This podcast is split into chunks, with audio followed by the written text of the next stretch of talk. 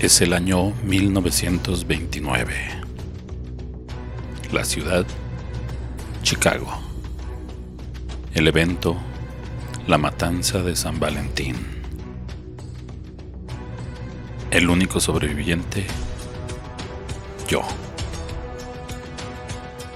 Historias camaleónicas. Werner Storage es un negocio que se encuentra en uno de los suburbios de la ciudad de Chicago también llamada la ciudad de los vientos. Corrió el rumor de que en este almacén se va a realizar una venta muy grande de whisky de muy buena calidad, pero shh, no le digan a nadie que esto va a suceder. Recuerden que desde que se promulgó la ley Volstead, que promovió el senador del mismo nombre, pues resulta que ahora vender y consumir alcohol está prohibidísimo. Hasta nosotros en el bajo mundo le pusimos el nombre de ley seca. O sea, que como no hay bebida, pues todos están secos y así. Si me entienden, ¿verdad? Pero como se dice por ahí que las leyes son para romperse, en este caso no podía ser la excepción. Acá en Chicago llegó un personaje que se comentaba que es un delincuente profesional. Él se dedicó a transportar y acaparar el mercado negro de la venta de alcohol y a estos traficantes les empezaron a llamar la mafia. Son italianos que formaron grupos delictivos y su nombre lo adquirieron de las siglas que se forman con la frase Morte a la Francia Italianela. Son grupos que huyeron de su país natal precisamente por estar en peleas constantes con sus vecinos los galos. Llegan a América y se apoderan del tráfico de todo lo que esté prohibido. Les llamaron también la Cosa Nostra. El más conocido de todos es ni más ni menos que el célebre Alfonse Al Capone. Él tiene controlado una parte del mercado de alcohol en Chicago. La otra parte lo tiene un grupo de irlandeses que también huyeron de su país para escapar de la gran hambruna que los azota desde hace varios años. El jefe de los de Irlanda es George Books Moran. Él ocupa la otra parte de la ciudad, aunque dicen que Al Capone está molesto porque el jefe de este grupo de mafiosos está invadiendo la zona de venta de él y eso puede traer consecuencias graves. ¿Y yo cómo sé todo eso?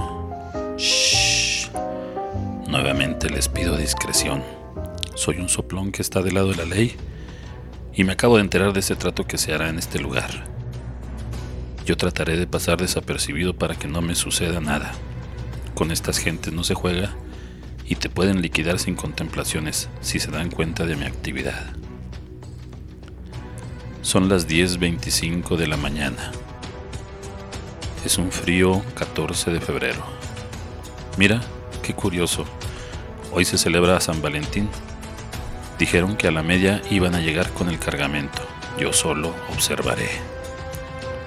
Me hago pasar como algún personaje más, como los trabajadores que a nadie llaman la atención para eso sí soy muy escurridizo. Llegan siete personas del grupo de Morán y esperan pacientemente. En el interior hay algunos cubículos con escritorio. Es muy grande el lugar. De los que llegaron, entre ellos se encuentran sus más cercanos colaboradores. Dijeron que probablemente también venga a supervisar el trato el jefe Morán. Puntuales, tal como quedaron, a la puerta de lo que sirve como oficina llaman y uno de los hombres se acerca a abrir. Incluso comentan, tal vez sea el jefe, revisen.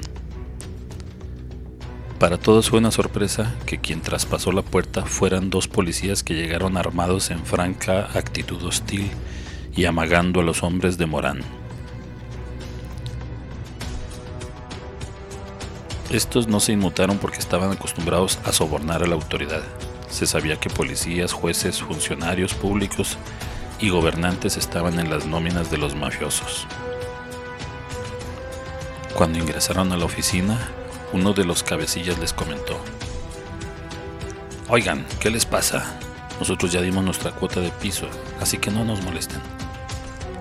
Mientras decía esto, extendía un fajo de dólares de alta denominación a los supuestos agentes.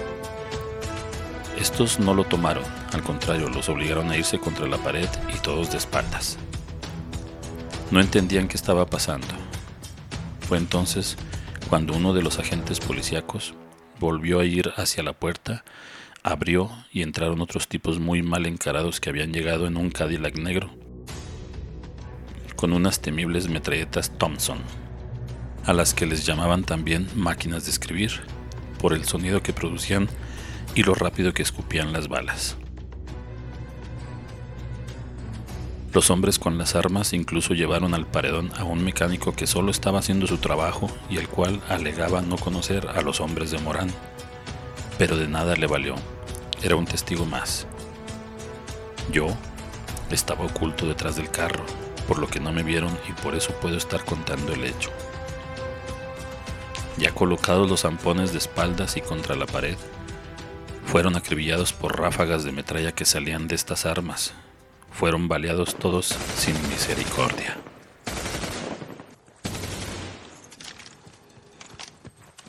El alboroto fue tan escandaloso que al darse cuenta de lo que estaba pasando, cuentan algunos testigos que el propio Morán evitó su llegada escondiéndose en un restaurante cercano.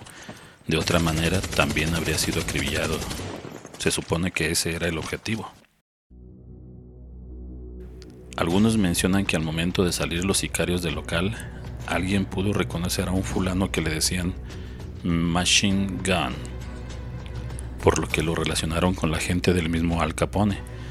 Pero este solo fue sospechoso ya que contaba con una buena coartada al mencionar que él andaba en Miami de viaje de placer, así que no lo pudieron inculpar.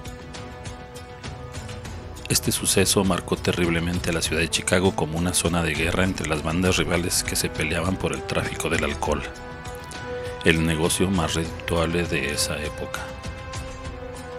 Gracias a esa ley seca que solo generó este tipo de acciones terribles, cuando llegó la policía de verdad, solo vieron la masacre en ese lugar y por la fecha la bautizaron así como la célebre masacre de San Valentín. De los siete hombres, solo uno estaba vivo, a pesar de haber recibido 14 balazos, por lo que en el trayecto al hospital querían que confesara quién había sido el autor intelectual. Pero el hombre solo dijo, nadie me disparó. A pesar de haber recibido esa cantidad de plomo, y al poco rato falleció. Ese crimen quedó impune y como dicen, misteriosamente nadie se adjudicó la acción. Todos huyeron de la responsabilidad. Eran los tiempos de la matanza por el poder y el maldito dinero y se preguntan cómo es que yo fui el único sobreviviente de semejante carnicería sin que se dieran cuenta.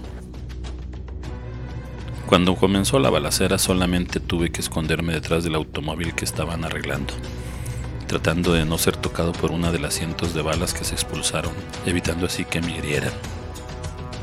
Al momento que se acabó aquel desastre, el olor a pólvora y sangre seguía en el ambiente.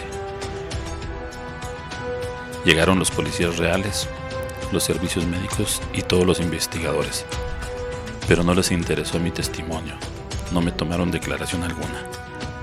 Además de que en todas las noticias y lo que se escribió, solo me mencionan sin ser trascendente. Gracias a que salí con vida, puedo contarles lo que viví. Me presento. Yo soy Heik Boll, un pastor alemán, y no, no esa clase de pastor que se imaginan sino un perro pastor que casualmente me encontraba en el lugar. De esta manera logré atestiguar todo lo aquí narrado.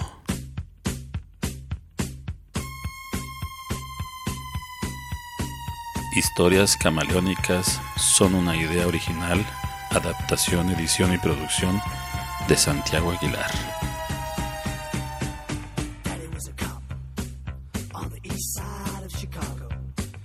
Hasta la próxima.